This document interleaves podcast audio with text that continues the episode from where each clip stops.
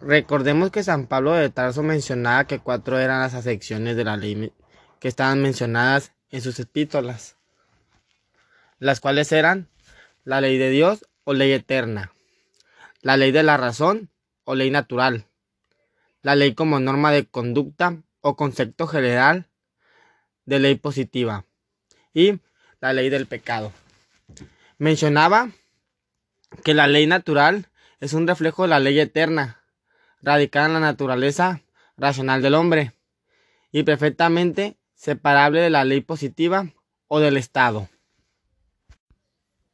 Y esta afirmación nos enseña que la voluntad de Dios no tiene otro fundamento para querer lo que quiere, que la sola circunstancia de que así lo quiere Él. No señala tampoco el camino de la arbitrariedad divina, sino la posibilidad de mostrar un Dios misericordioso para con la criatura humana. Después pasamos a San Agustín de Hipona. Es considerado el último hombre antiguo, pero también el primer hombre moderno.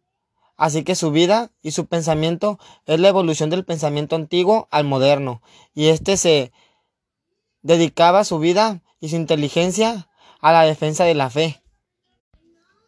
Él tomó el estoicismo y también la doctrina paulinita, la calificación de la ley en ley eterna, ley natural y ley humana o temporal.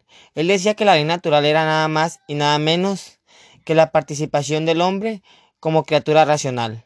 La ley humana o temporal, que era un modo de adaptarse o ajustarse al tiempo y lugar. La ley temporal es una derivación de la ley natural.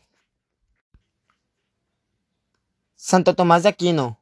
A partir del pensamiento de Santo Tomás de Aquino se dibujaban los lineamientos definitivos de la doctrina cristiana católica, que eran los más completos elaboración teológica realizada.